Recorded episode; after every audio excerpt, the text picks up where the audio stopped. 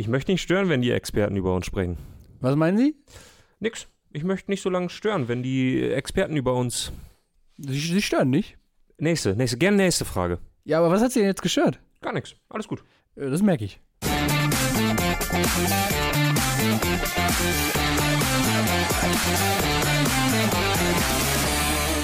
Ich glaube, wir sind da, die sogenannten Experten. Die sogenannten Experten sind da. Ihr müsst uns entschuldigen. Felix Kropper äh, hat gerade die letzten 120 Minuten dafür gesuch, äh, ges gebraucht, äh, nach den äh, Fernzündern zu suchen. Unter seinem Schreibtischstuhl. unter seinem Schreibtischstuhl. Zur Sicherheit hat er noch alle anderen Schreibtischstühle der Redaktion auch noch mit inspiziert. Ja, und äh, das wirklich äh, mehr als zu Recht. Ja. Aber jetzt sind wir da. Jetzt sind wir Wir da. freuen uns. Ja. Mensch, Freuen was uns war das auf, für ein Wochenende? auf 180 Grad wenden. Vielleicht machen wir auch einfach 360 Grad. Ähm, ich bin bei allem dabei.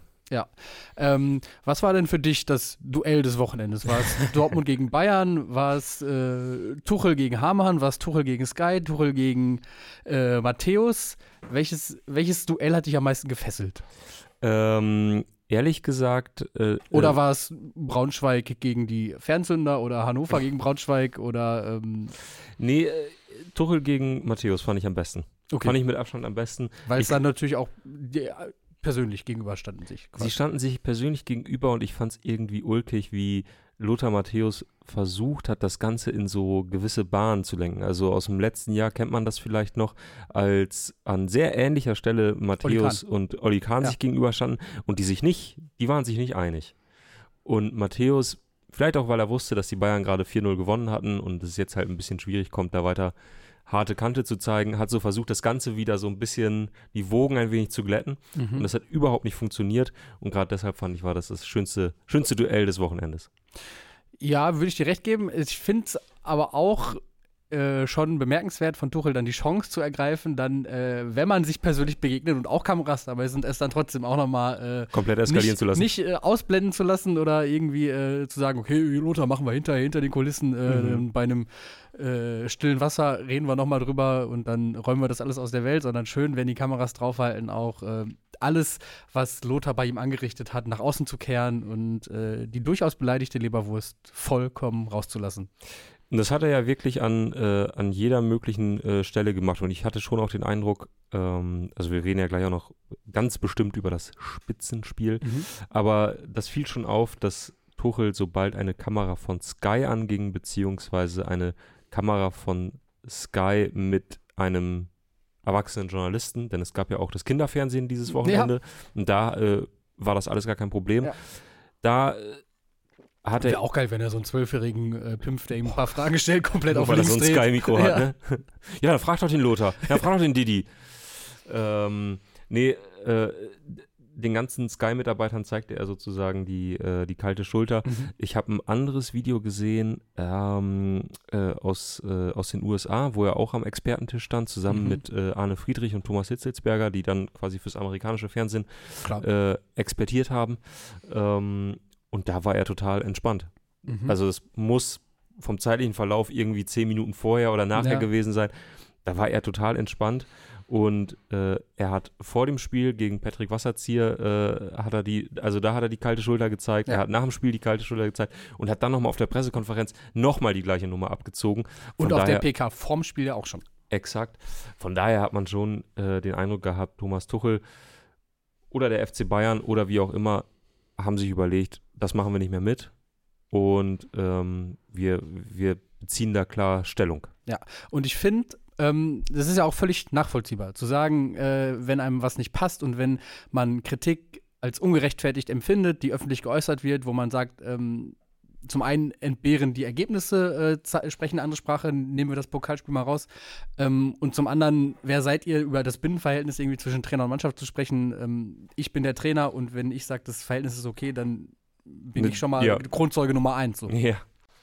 Ist ja völlig legitim, sich davon angegriffen zu fühlen und dann auch das einmal aufzugreifen und irgendwie zu kontern. Hat er am Freitag bei der Pressekonferenz, oder vielleicht war es auch schon am Donnerstag, glaube ich, äh, sind die ja meistens super gemacht. Äh, hatte, glaube ich, Leute auf seiner Seite, hat auf die eingeworfene Frage, die Dietmar Hamann würde keine Entwicklung erkennen, hat er gesagt, ja, er wird bei Lothar Matthäus und Dietmar Hamann auch keine Weiterentwicklung erkennen. So, alle Punkte auf seiner Seite, Ja. äh, locker abgewatscht mit einem Ja. Grinsen. Aber dann Samstag diese Nummer, darauf so rumzureiten, das ist halt sowas von unsouverän und halt auch nicht Bayern-like. Gerade wenn du den BVB im Spitzenspiel 4-0 auseinandergeschraubt hast. Ja, ich fand auch dieses, dieses ironische, dieser beißende Unterton da, da drunter, das hat es irgendwie unangenehm gemacht. Ja. Also sich da hinzustellen und zu sagen, ja, Freunde, wir haben gerade 4-0 gegen Dortmund gewonnen. Viel Spaß euch bei der 180-Grad-Wende. Wenn es nur das gewesen Ja. wäre, dann Eine kleine Spitze ist ja eine okay, kleine aber aber du hast sofort gemerkt, es war ja auch völlig egal. Also Patrick Wasserzieher ähm, stellt da irgendwie die Frage nach der, ich sag mal, Gefühlswelt, wenn er Ja. zurück ins Westfalenstadion kommt, genau. was echt einfach eine legitime Frage ist. Der war da einfach Trainer, da so ins Interview einzusteigen, ist ja auch wirklich nicht mal hart. Es ist ja wirklich eine seichte Hand Frage irgendwo, zum ja. Reinkommen. Ja. Und er kommt gleich so um die Ecke. Und dann ging es die ganze Zeit weiter. Auch Sebastian Herrmann konnte fragen, was er wollte. Mhm. Ähm, es war völlig egal. Ähm, Thomas Tuchel äh, hat eben mit diesem beißenden Unterton darauf reagiert. War mir ein bisschen zu viel. Und ich finde einfach, gerade mit diesem Sieg im Rücken hätte man es cooler machen können und Ja, absolut. mindestens den gleichen Effekt erzielt. Ja. Ähm, ich stelle mir so ein bisschen die Frage und stelle sie auch einfach mal dir. Ist das eines FC Bayern würdig? Passt das so ein bisschen in das, was Uli Hoeneß früher gemacht hat, Abteilung Attacke oder auch was Sammer gemacht hat, immer so ein bisschen ähm, entgegen dem Trend, wenn alle, alle jubeln, mecker ich und wenn alle meckern, dann äh, stelle ich mich vor die Mannschaft? Oder ist es irgendwie, sind das persönliche Animositäten, die da einfach gerade zur Schau gestellt werden? Ja, schon ein bisschen anderer Stil, ne? Also Uli Hoeneß ist ja eher dann der Typ, der dann noch einen Schritt quasi äh, auf die Experten zumacht und die dann äh, äh, abwatscht. Mhm. Bei, bei Tuchel war es eher dieses, dieses Beleidigte. Ja. Und das ist ja eigentlich nicht das, wofür der FC Bayern steht. Auf der anderen Seite finde ich es aber auch nicht schlimm. Also, also, dass Tuchel jetzt als Bayern-Trainer so reagiert. Also, das ist dann einfach ein anderer Sound. Ja, komplett. Ich mag halt einfach nur dieses, ja, dieses angegriffen sein. Ja. Irgendwie, es wirkt nicht souverän. Nee, Und ich finde es halt auch schade, weil, und jetzt kommen wir langsam Damit lenkt er ja auch selbst ab von dem, was auf dem Platz passiert ist und von einer Bayern-Mannschaft, die äh, dem BVB herausragend überlegen war. Eben das. Das ist halt ein, Ja. einfach schade, weil der FC Bayern nach einer nach einem Debakel im Pokal, anders kann man es nicht nennen, da finde ich, hatte Tuchel auch recht, als er gesagt hat, ähm, achso, das war, das war sogar im US-amerikanischen Fernsehen. grad. äh, da sagte er nämlich, äh, diese Pokalniederlage, das wäre wirklich eine, ähm, eine, eine Narbe, ähm, einfach weil sie, äh, weil sie das nicht mehr rückgängig machen können. Also sie können das nicht mehr wieder gut machen. Sie sind ausgeschieden Mhm. im Pokal. Dieser Pokal ist weg. Äh, den kriegen sie nicht mehr wieder. Ähm, und und gerade nach so einer, nach so einem Debakel dann so zurückzukommen, extrem bitter finde ich für die Bayern, dass dann so wenig im Grunde über diesen Sieg gesprochen wird und viel mehr, so wie wir es jetzt auch machen, über Tuchel und die Sky-Experten. Ja, äh, Eisern wirft sie gerade ein, ähm, hat schon irgendjemand Tuchel gelobt, wie er Sané kontinuierlich zum Laufen gekriegt hat. Und ich finde, das ist ja zum Beispiel ein Punkt, äh, wo man auch, wo Tuchel auch vielleicht einfach wirklich es geschafft hat, eine Weiterentwicklung zu kriegen, weil ich glaube, Sané unter Tuchel wie unter keinem Bayern-Trainer zuvor vor allen Dingen konstant Ja, äh, läuft und schnurrt und einfach Riesenspiele macht. Ja, ja.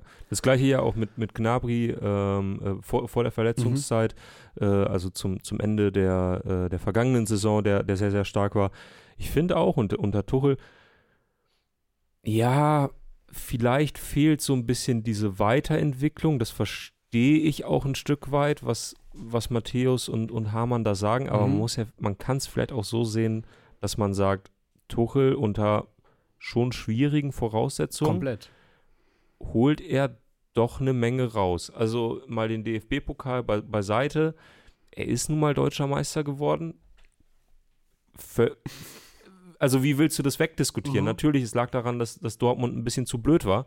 Ähm, äh, aber sie haben das Spiel in Köln gewonnen, sie sind deutscher Meister geworden. Und jetzt mit einer wirklich dünnen Personaldecke gewinnen sie so ein Spiel, sind vorne mit dabei in der Bundesliga. Bayer Leverkusen spielt dieses Jahr ein überragendes Jahr. Also, abgesehen vom Pokal gibt es bisher sportlich nicht so viel zu meckern. Würde ich auch komplett unterschreiben. Ähm, und auch der Punkt, wie sehr kann man eine Mannschaft weiterentwickeln, die aus sehr, sehr vielen Fußballern besteht, die in ihrer Qualität wahrscheinlich schon am Limit sind. ja, quasi. ja, So, ja. Wie willst du einen Harry Kane weiterentwickeln oder so? Klar, du kannst das Spiel einer gesamten Mannschaft weiterentwickeln. Das funktioniert aber auch, finde ich, nur, wenn du nicht nur von Woche zu Woche gucken musst, äh, welche Spieler kann ich auf den Platz stellen, damit ich eine gesunde Mannschaft zusammen habe. So, ne? Und da muss man schon das größere Bild sehen, dass halt auch im Sommer in der Kaderplanung äh, ganz, ganz viel Risiko gegangen wurde, auch vieles ja. falsch gelaufen ist, würde ich mittlerweile, äh, kann man das so sagen, weil halt dieser Kader extrem auf Kante genäht ist, weil äh, es dürfen nicht viele Verletzungen passieren. Ähm, und unter diesen Bedingungen, finde ich, ist es halt auch sehr schwierig, eine Mannschaft irgendwie zu entwickeln mhm. oder ähm, das äh, Spielsystem oder die Herangehensweise komplett zu revolutionieren oder so. Ja, ich finde auch, dass man das ganz gut unterteilen kann in, ja. in Offensive und Defensive. Also du hast defensiv so viele, so, eine so große personelle Problematik, äh, dass es irgendwie mit drin ist in der Rechnung, dass das nicht immer funktioniert und dass du dir Gegentore fängst, die du dir unter normalen Umständen vielleicht nicht fangen würdest, dass die Abwehr möglicherweise mal wackelig wirkt, dass du plötzlich zwei Gegentore gegen den Drittligisten bekommst. Fraglich, ob man das, mhm. aber gut. Ähm, und in der Offensive, Harry Kane, 15 Tore nach 10 Spielen. Leroy Sané läuft. Ja. Thomas Müller, wenn er reinkommt, funktioniert. Mhm. Musiala sowieso. Also könnte schon schlimmer, ne? Könnte schon schlimmer. Und du hast vorhin gesagt, ähm, und damit würde ich jetzt vielleicht mal überleiten auf die andere Seite mhm. dieses Duells. Äh, du hast vorhin gesagt, Dortmund hat sich bei der Meisterschaft einfach zu blöd angestellt. Haben sie sich auch im Spitzenspiel blöd angestellt oder einfach naiv? Wenn wir mal unter die Lupe nehmen so wollen, warum sich eine Mannschaft zu Hause mit 4-0 so äh, schlagen lässt? Ich, ich verstehe das nicht mehr. Also heute Wahnsinn-Statistik äh, im Kicker. 48 Gegentore, ich glaube, ich hoffe, ich kriege das jetzt richtig zusammen. 48 Gegentore in den letzten fünf Jahren gegen die Bayern, das, oder in den letzten zehn Jahren. Ähm, jedenfalls so viele Gegentore mhm. wie keine andere Bundesligamannschaft gegen eine andere Bundesligamannschaft in diesem Zeitraum bekommen hat. Ja. Zweiter war, glaube ich, Hertha gegen Leipzig. Ähm, die spielen dieses Jahr nicht mal mhm. gegeneinander. Ähm, und Dortmund kriegt einfach jedes Mal die Hucke voll. Und das ist schon krass. Und vor allem, wenn man sieht, Leverkusen, zumindest jetzt in dieser Saison, spielt gegen die Bayern und die drücken ihren Stiefel durch, die ja. drücken ihren Stil durch, ja. spielen am Ende 2 zu 2, finde ich dann am Ende auch mehr oder minder leistungsgerecht. Und Dortmund kriegt es irgendwie nie hin, den eigenen Spielstil, wenn sie denn sowas haben, gegen die Bayern dann wirklich durchzudrücken, sondern gerade jetzt, sie laufen die ganze ja, Zeit hinterher. Ich, also dann, ich würde auch sagen, dass halt Bayern das sehr gut gemacht hat, die Dortmunder ja. eben nicht zu dem Spiel kommen zu lassen, sondern sie selbst in Duelle zu verwickeln. Voll. Vor allen Dingen in, in Laufduelle, wenn dann auf einmal äh, Sané einem Hummels wegrennt oder so. Ja, ne? Also das sind einfach Vorteile, die Bayern krass gut ausgespielt hat. Aber Dortmund weiß um diese Geschwindigkeitsunterschiede, ähm, weiß um die individuelle Qualität der Bayern und finde ich, muss dann auch in so ein Spiel anders gehen. Also nicht, dass äh, es gibt ja Mittel und Wege, sich nicht in diese 1 zu 1 Duelle zu verwickeln lassen. Und wenn das halt ist, dass man erstmal ein bisschen tiefer steht und, mhm. ähm, und die Bayern kommen lässt, so. Aber gut, gibt auch genug Mannschaften, die genau diesen Ansatz gewählt haben und trotzdem auf die Mütze bekommen haben von ja, Bayern. Klar. Für mich war das irgendwie dieses Spiel, es gab so ein, zwei Szenen in der ersten Halbzeit, rund um die 40. Minute, glaube ich, wo Marius Wolf mehrfach in so Zweikämpfen immer eine halbe Sekunde zu spät mhm. kam. Und ich fand, das war sehr symbolisch für dieses Spiel, dass Marius Wolf ständig auf, äh, auf der rechten Abwehrseite versuchte, irgendwas zu retten, was nicht mehr zu retten war. Ja. Und er kam ständig zu spät, der Ball war schon wieder weiter, als wenn er mit ausgestrecktem Bein noch gerade versuchte, den Pass zu verhindern. Mhm. Und ich finde, das äh, fasst dieses Spiel äh, ganz gut zusammen weil die Bayern einfach immer einen Tick schneller waren und es halt immer wieder geschafft haben, sich entweder gar nicht in diese Zweikämpfe verwickeln zu lassen oder diese 1 gegen 1 Duelle äh, zu forcieren, wo sie, wo sie sozusagen wussten, dass sie es sowieso gewinnen werden, wie jetzt bei Sané gegen Hummels. Ja, wer jetzt auf elfreunde.de geht, ähm, dürfte auch relativ weit oben noch ein ja. Bild finden, das das ganze Spiel und auch diese Duelle ganz gut zusammenfasst. Man sieht nämlich, ähm, wie Mats Hummels Jamal mhm. Musiala hinterherläuft oh und oh ähm, einen Gesichtsausdruck aufsetzt, der äh, ein bisschen Verzweiflung, glaube ich, versprüht und auch ähm, dieses äh, Gefühl, was wahrscheinlich viele Dortmunder in diesen Duellen hatten, ähm, ganz gut, ganz gut wiedergibt. Also äh, da ist einfach sehr viel, ach du Scheiße, wie, der ist ja nicht einzufangen und äh, ich mit meinen äh, alten Knochen sowieso nicht. So, Ja, das, ja. das sagt dieser Gesichtsausdruck. Ähm, also guckt euch gerne das Bild an und wenn ihr mögt, lest auch noch den Text dazu. Äh, da nennt Tobias Escher nämlich noch ein paar weitere Auffälligkeiten von diesem Spiel. Eine, die dann so ein bisschen weitergehend ist, ist natürlich das, was du auch gerade genannt hast. Ähm, das ist kein Topspiel. Das ist seit Jahren, bis auf Ausnahmeerscheinungen wie mal so ein 2 zu 2 in der Nachspielzeit durch Modest, ähm, ist es ein Klassenunterschied. Ist- Also vor allem war es das jetzt am Wochenende. Ja. Lass uns doch noch mal ein bisschen über den Rest der Bundesliga sprechen. Okay. Und äh, bevor wir das machen, ich äh, gucke gerade äh, mal kurz mal kurz rüber. Ah nee, nee, das machen wir später. Na Okay. gut. Lass uns erst über die Bundesliga sprechen. Ähm, für mich überraschendste oder Überraschungsmannschaft des Wochenendes Mainz 05. Ja.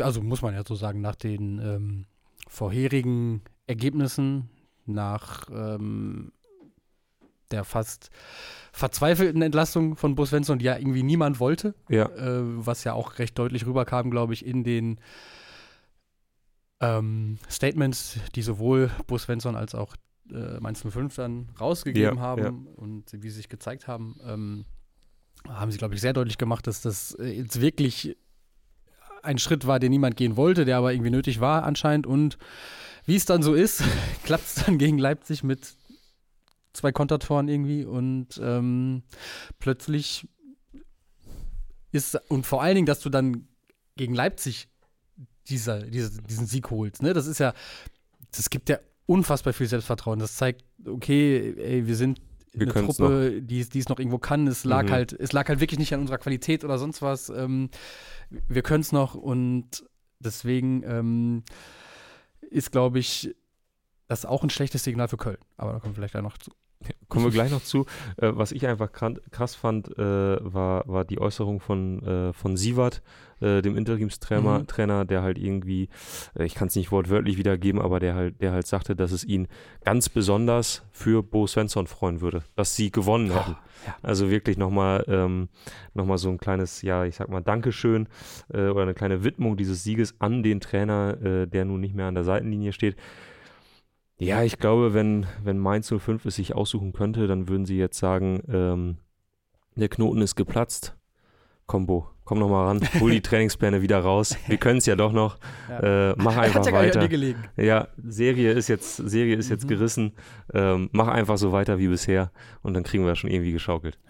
Nee, aber ich glaube, dadurch jetzt äh, Jan Sievert durchaus mit Chancen ne, auf äh, eine Ja. Weiterbeschäftigung. Ja, ja, also ähm, es waren, waren zumindest Stimmen äh, in Mainz zu vernehmen, dass Mhm. äh, mit dem Gedanken gespielt wird. Ja. Naja. Äh, worüber wollen wir noch sprechen? Na, ich habe es gerade angekündigt, also Köln verliert zumindest mal nicht, Mhm. äh, wie sonst so häufig in dieser Saison, aber holt einen Punkt gegen Augsburg, was dann aber irgendwie doch unterm Strich viel zu wenig ist, oder? Viel zu wenig und sie hatten einfach äh, genug Chancen, um das Spiel am Ende auch zu gewinnen. Steffen Mhm. Baumgart hat sich nach dem Spiel sehr frustriert gezeigt. Also sehr, sehr frustriert. Ähm, und auch so, das e- fand ich so mit das erste Mal wirklich ähm, ideenlos, ratlos. Weil er, ja, dann Aber auch was vor willst du Mikro- auch anders sein, wenn Genau. du halt ein Spiel machst und du kannst am Ende halt nur sagen, okay, wir machen das Ding halt nicht rein. So, genau, ne? genau. Also, er sagt halt, er sagt halt wir, wir müssen vier, fünf Tore schießen. Wir haben, Ja. wir haben zwölf Torchancen und wenn da keine von reingeht, dann gewinnen wir das Spiel halt auch einfach nicht. Ja, ähm, ja und spricht so ein bisschen äh, für alles, was, was Köln in dieser Saison bisher, bisher zeigt. Mhm. Mal dieses äh, Derby gegen Gladbach als Freak Accident ausgenommen. Ähm, Ja. ja, sehr als was? als Freak Accident. Ah, okay. Danke. Ähm, ja, irgendwie total glücklos vorm Tor. Mhm. All, all das, was so in den letzten Jahren mit, würde ich jetzt mal behaupten, einem sehr limitierten Kader ganz gut funktioniert hat. Nämlich, dass man. Was ist da hinten los? äh, dass man äh, einfach, ja. Ich sag mal, mit Spielern, die, die vielleicht eher untereres Bundesliga-Niveau Mhm. sind, doch sehr zielgerichtet zum Tor gekommen ist. sich eigentlich noch recht viele Torchancen herausgespielt hat und so das ein oder andere Spiel, wo man vielleicht spielerisch nicht unbedingt besser war, dann trotzdem für sich entschieden hat, klappt dieses Jahr überhaupt nicht, weil man total glücklos und ungefährlich vorm Tor ist. Ja, zum einen und Andreas Göbel wirft hier aber auch ein. Äh, die Wahrheit ist aber auch, verteidigst du beim 1 zu 1 nicht so dermaßen Amateur, gewinnst du eben, dann reicht halt vielleicht auch dieses eine Tor, ne? Also, das stimmt natürlich auch. Ja, äh, was glaubst du, wie lange dauert es noch, bis ähm, Union Berlin und der erste FC Köln die Trainer tauschen? Steffen Baumgart wird ja auch wirklich zu Union passen, ne? In, komplett. Ja. Und Urs Fischer wird auch zum äh, 1. FC Köln irgendwie passen, finde ich. Er gibt mir so ein bisschen, also rein optisch ja schon so ein bisschen Peter Stöger-Vibes. Von daher kann ich mir auch vorstellen, dass er äh, einmal durch den FC-Fanshop äh, geht, sich ein paar Sachen aussucht, wenn sie ihn bei Union gehen lassen. Ja, ich meine, es gibt schon äh, harte Hoffenheim-Stuttgart-Vibes aus dem letzten Jahr, ne? Ja. Einmal die Trainer tauschen und dann läuft's. Übrigens, ähm, äh, Oliver Runert war eigentlich für gestern, also für mhm. den Sonntag, angesetzt als Schiedsrichterassistent in Bochum beim Spiel von Concordia Wiemelhausen, glaube ich. Ähm, der geschätzte Kollege Malte Dürr hat das bei Twitter dokumentiert. Ja. Und äh, wurde dann am Samstagabend, glaube ich, noch ausgetauscht. Also vielleicht gab es doch Redebedarf gab's gestern Redebedarf, bei Union. Ja, aber dafür waren die Äußerungen nach dem Spiel dann zu eindeutig, ne? Also ja, gerade auch von, äh, von Urs Fischer, der gesagt hat, so, wir haben uns für diesen Weg entschieden und den mhm. gehen wir jetzt. Ähm, das schien schon so, als wüsste er, dass er eine Jobgarantie in einer gewissen Form hat. Ja. Ja, auf der anderen Seite, das Spiel gegen Frankfurt ist nach einer Viertelstunde einfach entschieden. Mhm. Wissen, glaube ich, dann auch alle Beteiligten im Stadion, ja. dass das Ding durch ist nach dem 2-0. Äh, wieder typisch Union in dieser Saison. Hinten einfach nicht gut. Mhm. Kriegen, kriegen diesen Standard da nicht wegverteidigt in der zweiten Minute und betteln quasi schon ums Gegentor. Bemerkenswert aber auch, finde ich, ich glaube, das war das zweite Tor mit einem langen Ball über die Außen, den Union sonst so komplett überhaupt nicht zulässt oder halt einfach wegköpft, so. Ja. Bezeichnend. Ja, wirklich bezeichnend. Und jetzt das Problem, sie spielen jetzt in Neapel unter der Woche. Mhm. Dann kommt Lever, nee, dann fahren sie zu Bayer Leverkusen. Das sind zwei weitere Niederlagen im Normalfall. Mhm. Boah, man fragt sich schon, wie lange geht das noch gut? Oder macht man halt, oder macht man halt wirklich die, die Mainzer Nichtlösung?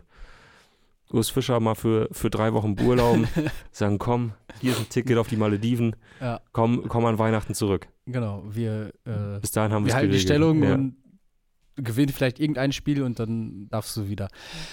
Was ich so bemerkenswert finde und mich jetzt auch gefragt habe in letzter Zeit, ist ja diese Stimmung bei Union, die ja nach wie vor gut ist und ähm, jetzt am Wochenende auch mit Sprechköln für Urs Fischer und ja. auch einem großen Spruchband für Urs Fischer äh, diese Verbundenheit signalisiert. Äh, und ich frage mich immer, dieses, ja, bei uns ist irgendwie heile Welt, obwohl es sportlich scheiße läuft. Und wir gegen euch und so. Das war halt auch bei Schalke so im, im äh, mhm. nach der Saison. Dieser mhm. Abstieg in kompletter Harmonie, ähm, weil es halt diese Aufholjagd gab unter Thomas Reis, die dann nicht glücklich war, aber irgendwie hatten alle so ein gutes Gefühl und so. Und ähm, das ist ja in so rekordverdächtiger Zeit wieder in die Brüche gegangen dass ich glaube, dass diese Stimmung auch manchmal ein bisschen gefährlich sein kann. Dass man sich so. Ähm, dass man sich sozusagen nicht ehrlich in die Augen schaut und sagt, so in die Richtung? Oder? Ja, und dass man auch. Ich meine, ich will jetzt keine Pfiffe fordern an der alten Försterei oder mhm. so. Ich ähm, glaube nicht, dass Pfiffe schon mal irgendwem geholfen haben auf dem Platz. Aber dass halt auch eine Stimmung herrscht, die irgendwie der, die nicht so komplett entkoppelt ist von dem, was auf dem Platz passiert. Ja. So, und das Gefühl habe ich halt manchmal. Dass ich glaube, dass man das manchmal so ein bisschen mehr und das aufeinander anpassen würde oder mhm. anpassen müsste. Mhm. Und da meine ich nicht nur die Fans, sondern meine ich halt auch die Vereinsführung. So, dass man, wenn man an Urs Fischer fest, festhalten möchte, schön und gut. Aber es müssen halt Dinge passieren irgendwie, die dass man nicht sich hinterher vorwerfen lassen muss, okay, wir haben, waren in unserer Union-Welt, ähm, in unserer alten Försterei im, in der Wohlheide und äh, haben uns da verschanzt und haben die Augen verschlossen, sozusagen. Mhm. Also ich finde, das darf man sich nicht hinterher vorwerfen lassen. Ja, oder man, also was ist aktuell das Schlimmste, was eintreten kann? Union steigt wirklich ab. Mhm. Denkbar ist das. Ja. Dann, was passiert dann mit diesem Verein? Also alles, was quasi in den, in den letzten ein, zwei Jahren aufgebaut wurde, dieser ganze Kader, den sie jetzt haben, mit, muss man nun mal sagen, Weltklasse-Spielern gespickt oder zumindest mit Spielern, die auf internationalem Niveau Ja. spielen. Ja. Ähm, also keine Ahnung, da sind jetzt halt, halt mehrere Nationalspieler dabei oder Spieler, die an der Nationalmannschaft anklopfen. Mhm. So. Ähm, die werden wahrscheinlich alle nicht bleiben, wenn Union absteigen würde. Und dann ist halt ein bisschen die Frage, was passiert mit diesem Verein? Ich glaube tatsächlich, weil du jetzt vorhin Schalke angebracht hast, das würde sich ein bisschen anders ausgehen. Das könnte vielleicht funktionieren, dass man mit Urs Fischer in die zweite Ja, Liga geht und ja. sagt, naja gut, wir haben trotzdem hier ein Fundament Mhm. geschaffen, dass wir sofort wieder um etwas mitspielen können. Aber Naja, das haben halt auch andere Clubs gedacht in den letzten Jahren. ich finde, da ist dann auch wieder das, dieses, okay, wir entkoppeln hier das, was an der, was mit die und um diesen Verein passiert, entkoppeln das sehr, sehr vom Sportlichen. Mhm. Das ist dann wiederum, glaube ich, was, was bei einem Abstieg dem Verein auch helfen würde, dass halt, ich glaube, dass die Begeisterung ungebrochen wäre bei Union. Mhm. Ich glaube, dass die Stimmung weiter gut wäre bei Mhm. Union. Ähm, ich stelle nur in Frage, dass das äh, gut ist oder zuträglich dem Sportlichen. Aber ich glaube nicht, dass irgendwie der Verein an sich Ja, genau. auseinanderbrechen würde oder dass Ja. es da Chaos geben würde oder sonst was, ne? Sondern dass halt ähm, auch das Stadionerlebnis immer noch ein besonderes ist und auch bleiben würde und dass ich glaube auch nicht, dass äh, sogenannte äh, Erfolgsfans, die dann jetzt im Zuge des Erfolgs der letzten Jahre vielleicht ihren Weg zu Union gefunden haben, dass die dann plötzlich wieder abspringen würden, weil das halt schon auch was ist, was du so nicht bei vielen anderen Vereinen erlebst. Ähm, von daher glaube ich, dass sich sportlich einiges ändern würde, aber sonst nicht. Gehe geh ich mit. Ja. Also genauso wie du sagst, ich glaube, Union neigt einfach anders als andere Vereine, die wir in den letzten Jahren haben abstie absteigen sehen, obwohl man es vielleicht nicht erwartet hat oder wo, als, wo man gesagt hat, okay, der Verein ist eigentlich zu groß, als dass er in der zweiten Liga spielen Mhm. sollte, dass Union oder die Vereinsstrukturen von Union daran nicht, nicht so äh, äh, zerbröckeln würden. Und man dann am Ende Ja. Sorge hätte, wer, wer Genau. kommt da an die Macht oder irgendwie sowas. Naja, gut. Ähm, Nussi. Ja. Wir haben sehr, sehr viel noch auf dem, auf dem Tisch. Es gibt Themen ohne Ende. Themen ohne Ende, deswegen müssen wir das Ganze so ein bisschen auch Richtung, Richtung morgen und übermorgen und die kommenden Tage schieben. Äh, worüber wir zum Beispiel heute nicht sprechen können, ähm, äh, nur verweisen können, Mhm. ist, dass äh, die Bundestrainerin der Frauennationalmannschaft äh, ja ihren Job los ist, endgültig. Und das Äh. ist, glaube ich, das richtige Stichwort, endgültig, um es zumindest mal kurz anzureißen, Ja. weil es überrascht jetzt niemanden mehr, glaube ich. Ne? Das war eine Entwicklung, die jetzt einfach nur schwarz auf weiß auch dokumentiert ist, glaube ich. Ja. Genau, Martina Voss-Tecklenburg, die nach dem, äh, nach dem frühen WM aus in der, in der Gruppenphase äh, sich erst einmal ja, zurückgenommen hat. Dann, dann hieß es ja, wir wollen das analysieren in aller Ruhe. Dann hat sie sich äh, krank schreiben lassen, ähm, was man ja auch machen kann. Äh, dann gab es dann äh, einen Auftritt bei der Zahn Zahnärztekammer, irgendwie sowas, ähm, der für sehr viel Verwunderung gesorgt Ja. hat, weil das eben in diese Zeit der Krankschreibung fiel. Äh, dann sagte der DFB, man äh, kommuniziere nur noch über Anwälte, während Martina Voss-Tecklenburg sagte, sie würde jetzt die große Analyse in Angriff nehmen. Äh, und da hat man schon gemerkt, okay, vieles, äh, vieles ist da im Argen. Ähm, ja, insgesamt finde ich es zumindest ein bisschen überraschend und auch schade, weil man vor der WM eigentlich immer nur Gutes gehört hatte. Und äh. Martina Voss-Tecklenburg war ja auch mal hier im Themenfrühstück zu Gast. Ähm, ich glaube, da hat sie uns allen irgendwie sehr gut gefallen und überrascht, wie klar und wie normal sie auch einfach geredet hat und, und wie sie so aus dem Nähkästchen erzählt hat und man wirklich auch spüren konnte, welche Begeisterung sie hat für ihren Job. Ähm, und gerade wenn man aber auch die Äußerungen der Spielerinnen so in den letzten Mhm. Wochen verfolgt hat, hat man gemerkt, da gab es schon einen Bruch zwischen Trainer, Team und Mannschaft. Ähm, und ja, alles weitere, was ihr dazu hören wollt, äh, hört es gerne nach oder hört es euch einfach an Ja. bei Elf Freunde am Morgen. Genau, unserem zweiten Beispiel- Podcast. Ja, Da wurde viel drüber gesprochen. genau. Und ähm, weil es hier gerade in den Kommentaren auftaucht von Jonas O., redet mal über die SGE, äh, kleine Forderung. Und ich würde sagen, das können wir noch kurz einschließen, weil wir ja gerade bei Union war. Mhm. Gehört es vielleicht auch dazu, äh, kurz über den Gegner zu sprechen. Eine Eintracht Frankfurt, äh, die sich in den letzten paar Spielen äh, sehr, sehr stark präsentiert. Ja. Die mit Omar Mamouche äh, einen Stürmer hat, der gut spielt wie lange nicht oder vielleicht Ja. auch wie noch nie. Ja. Äh, sechs Tore hat er noch nie geschafft in einer Saison und das jetzt schon am zehnten Spieltag. Ähm, die es sich leisten kann, einen Mario Götze auf der Bank erstmal zu lassen, der dann reinkommt und aber trotzdem auch sofort funktioniert und Teil des dritten Tores ist. Ja. Also ähm, da läuft's. Ja, aber das ist halt wirklich äh, ja, Ergebnis davon, dass sie, dass sie jetzt einfach Tore schießen. Also das, ich finde das ganz kurios, dass äh, viele Frankfurt-Fans ja so gerade nach vier, fünf Spielen gesagt haben, Mensch, wir spielen, wir spielen ja guten Fußball, wir schießen nur einfach keine Tore und so werden wir auf Dauer auch nicht Ja. viele Spiele gewinnen. Und jetzt äh, schaffen sie nämlich genau das, diese Dominanz in Tore umzumünzen und dann gewinnen sie halt auch solche Spiele am, ja, am laufenden Band quasi. Ja. Oder wie Michael Andernach schreibt, Eintracht zwei Titel safe dieses Jahr. Okay, na gut. Chancen bestehen. Wie ihr meint. Naja, ich meine, ähm, DFB-Pokal. Sind sie noch sechs- dabei? Noch sechs Bundesligisten. Ja. Nur, noch vier, sechs. nur noch vier werden äh, im Viertelfinale dabei sein, aufgrund der Auslosung, Ja. die, äh, die jetzt war. Äh, dazu weitere mindestens drei Zweitligisten und eventuell sogar noch ein Viertligist. Mhm. Oder ein Aber, Drittligist. aber Frankfurt muss nach Saarbrücken. Und wer da alles scheitern kann, das haben wir ja schon gesehen. Tja. Äh, ansonsten, was ist die Partie der Auslosung, die dich am meisten catcht? Ja, halt im ersten Moment natürlich, äh, natürlich Stuttgart gegen Dortmund. Ja. Also ja. Auch wenn Stuttgart jetzt gerade so ein bisschen abflacht, sage ich Mhm. mal, wo man schon merkt, Girassi fehlt, leider, ähm, ist das natürlich irgendwie das Spiel der, der beiden besten, also spielerisch gesehen einfach Ja. das beste Duell. Ja, also da kommt am Ähm, meisten Qualität zusammen. So. Genau, Vielleicht. das wollte ich sagen. Und ansonsten denke ich schon mal, dass ich mit einem mit einem Auge auf die Kartenvergabe bei äh, Hertha gegen den HSV gucken Ich werde. wollte gerade sagen, ne? das Denn, ist äh, natürlich das auch Ist ein, das ist ein schönes Spielchen. die äh, Neuauflage Ja. der Relegation.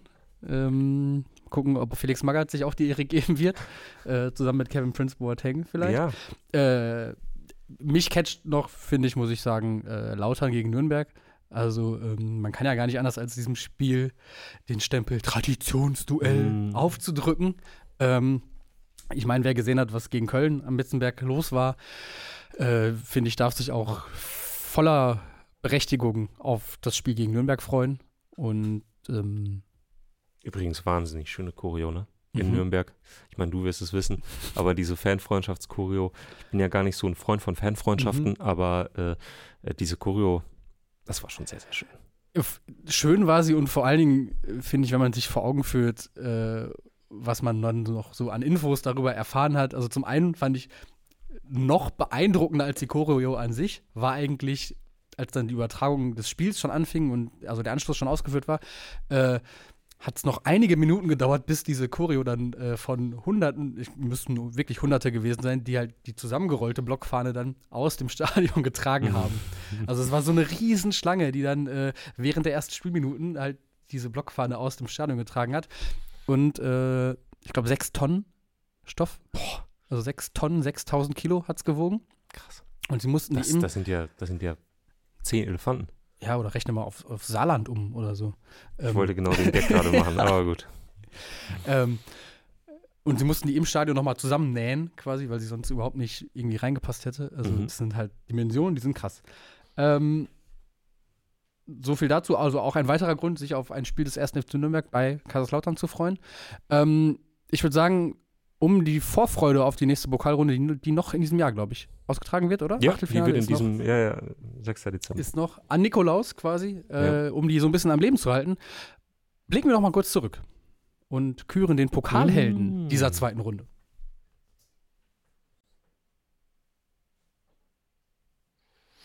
Ja, wir haben äh, die in der letzten Woche schon den Pokalheld der ersten Runde Mhm. äh, gesucht, abschließend gesucht und es Ja. geht direkt weiter mit dem Pokalhelden der zweiten Runde. Genau. Und äh, ich würde meinen, es gibt einen kleinen Favoriten, wohl? aber wir haben trotzdem eine Auswahl von vier äh, zur Wahl gestellt, damit es nicht ganz so langweilig ist. Und wir fangen an mit Isaac Johannesson von Fortuna Düsseldorf. Ja. äh, der gegen Unterhaching das Aus verhindert hat. Äh, es war ein Spiel, das ging ziemlich wild zu. Dann kam Johannesson und hat drei Tore gemacht, ähm, obwohl er vorher noch nie für Fortuna getroffen hat. Ähm, ich finde, gute, also gutes Bewerbungsschreiben für, für so einen Pokalhelden.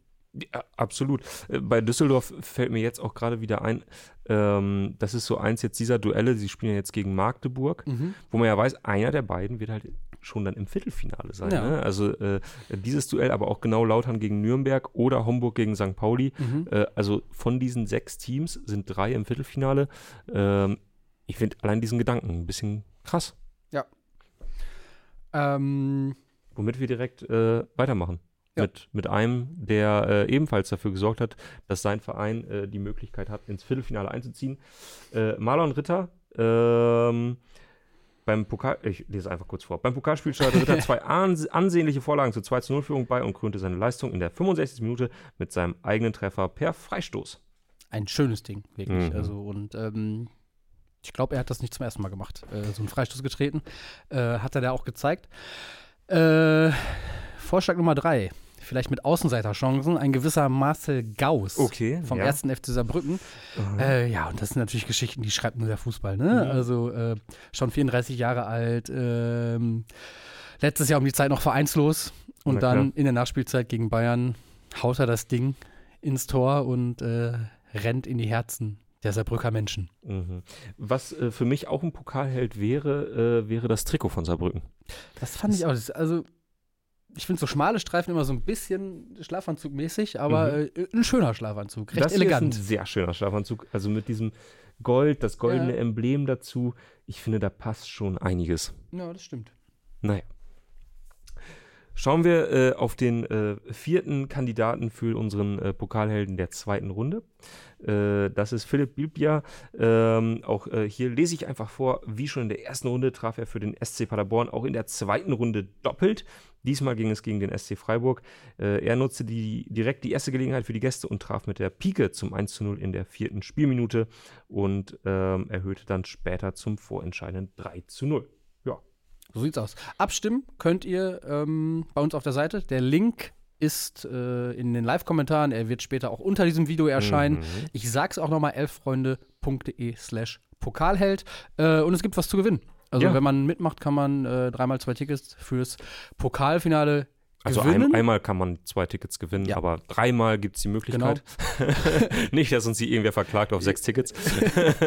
Damit können wir nicht dienen. Aber ähm, vielleicht an alle Fans von Vereinen, die sich äh, unverhofft Hoffnung machen auf mhm. das Pokalfinale im nächsten Jahr, in dieser Saison dann, äh, ist vielleicht eine ganz gute Gelegenheit. Ja, auf jeden Fall. Äh, wenn ihr erst im äh, Mai darüber nachdenkt, äh, zum Finale äh, fahren zu wollen, weil Homburg oder der FC St. Pauli äh, plötzlich im Endspiel steht, dann wird es zu spät sein. Deswegen macht lieber hier mit, dann habt ihr schon jetzt vorsorglich die Chance, ein Ticket, zwei Tickets abzustauben.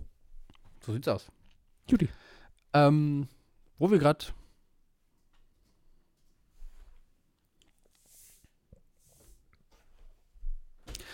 wo wir gerade beim Zurückblicken sind, ähm, wollen wir es nicht unterlassen, finde ich, äh, die Leistung des Kollegen Luis Richter mm. zu würdigen, der hier am Freitag saß und diesen Bundesligaspieltag getippt hat und unter anderem ein 4 zu 0 des FC Bayern gegen den BVB vorhergesehen hat.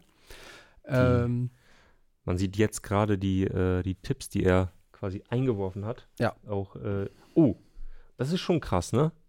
Äh, Lewis äh, tippt die Bayern äh, exakt richtig und ja. verliert doch haushoch gegen Tizi. Ah, das ist eine 1 zu 4. Ah. Lewis hat gewonnen und Tizi hatte nur 4 Punkte, nicht 14. Okay. Naja, gut. Schade. Tut mir leid, Tizi. Ähm, ja. Echt stark. Ah ja, jetzt ist es korrigiert.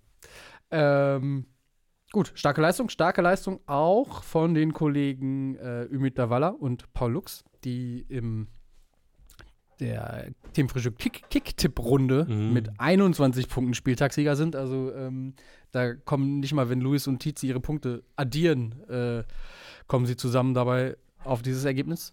Also äh, Hut ab. Juti, und äh, bevor wir äh, das Themenfrühstück für beendet erklären, hier noch ein äh, kurzer, kleiner, äh, feiner Aufruf äh, in die, ähm, für die äh, Elf Freunde Kurvenschau. Denn wie jede Woche suchen wir eure besten Einsendungen aus der Kurve. Eventuell wart ihr ja im Niedersachsen-Stadion auf der einen oder auf der anderen Seite. Ähm, vielleicht wart ihr irgendwo im Ausland unterwegs. Wir freuen uns sehr auf eure Einsendung. Und damit wir so ein bisschen Vorgeschmack schon mal liefern können, Äh, zeigen wir hier den, ähm, die Einsendung von Christopher, der bei den Alsterbrüdern in Hamburg war, Mhm. die gegen Union Tornesch gespielt haben. Und äh, am Walter-Wächter-Platz stimmt quasi alles. Ein äh, sehr flacher Kunstrasen, von dem ich jetzt schon weiß, dass er mir extrem wehtun würde auf den Mhm. Knien. Ähm, Ein Kunstrasen der alten Schule. ja, der ganz alten Schule, so sieht das zumindest aus. Ähm, eine Laufbahn drumherum und ähm, in der Hoffnung, dass es irgendwo ein äh, Holzkohlegrill und ein bisschen Bier gab, ähm, ja, hoffe ich, dass Christopher ein schönes Wochenende dort hatte. Es sieht danach aus. Genau. Wir hoffen, dass ihr auch ein schönes Wochenende hattet und äh, wenn ihr davon erzählen möchtet, schickt gerne Bilder ans T-Frühphon Ja. und lasst uns teilhaben. Wir werden dann morgen darauf blicken. Ja, die Nummer ist äh, nur noch mal zum Mitschreiben 0170 924 6677. Gut. Ja. Und damit äh, entlassen wir euch Ja. in diesen Montag. Wir hoffen dann morgen alles an Themen aufzuarbeiten, was wir heute nicht beachten konnten und irgendwo links liegen lassen haben. Wir geloben, das äh, morgen in aller gebührenden Ausführlichkeit zu besprechen und äh, wünschen euch einen guten Start in diese Woche. Macht's gut. Tschüss.